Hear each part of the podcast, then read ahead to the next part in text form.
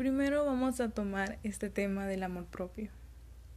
El amor propio es muy importante para cada una de las personas porque no vas a poder andar con nadie o nunca vas a poder tener una relación seria sin el amor propio.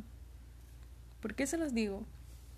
La persona que no tiene amor propio va a dejar hacer esto, que te vas a perdonar infidelidades porque te sientes feliz con esa persona o te sientes bien o sientes que esa persona saca lo mejor de ti, la mejor parte de ti o lo mejor de ti lo tienes que mostrar contigo mismo.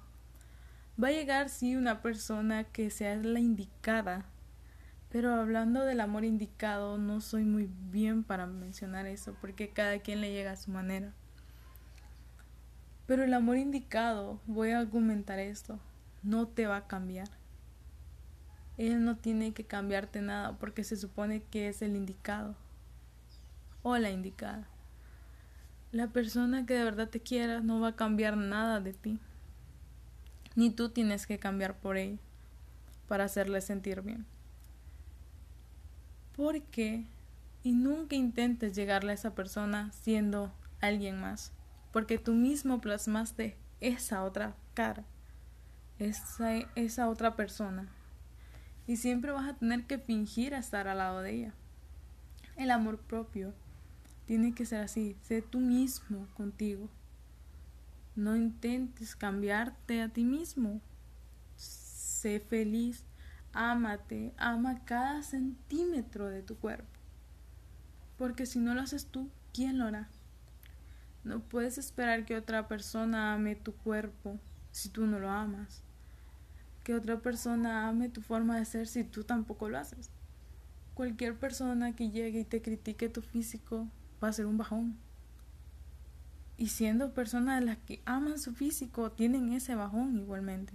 Pero si eres una persona que duda desde el inicio de su físico, de su forma de ser, de todo su ser, ese bajón va a pegar muchísimo más fuerte.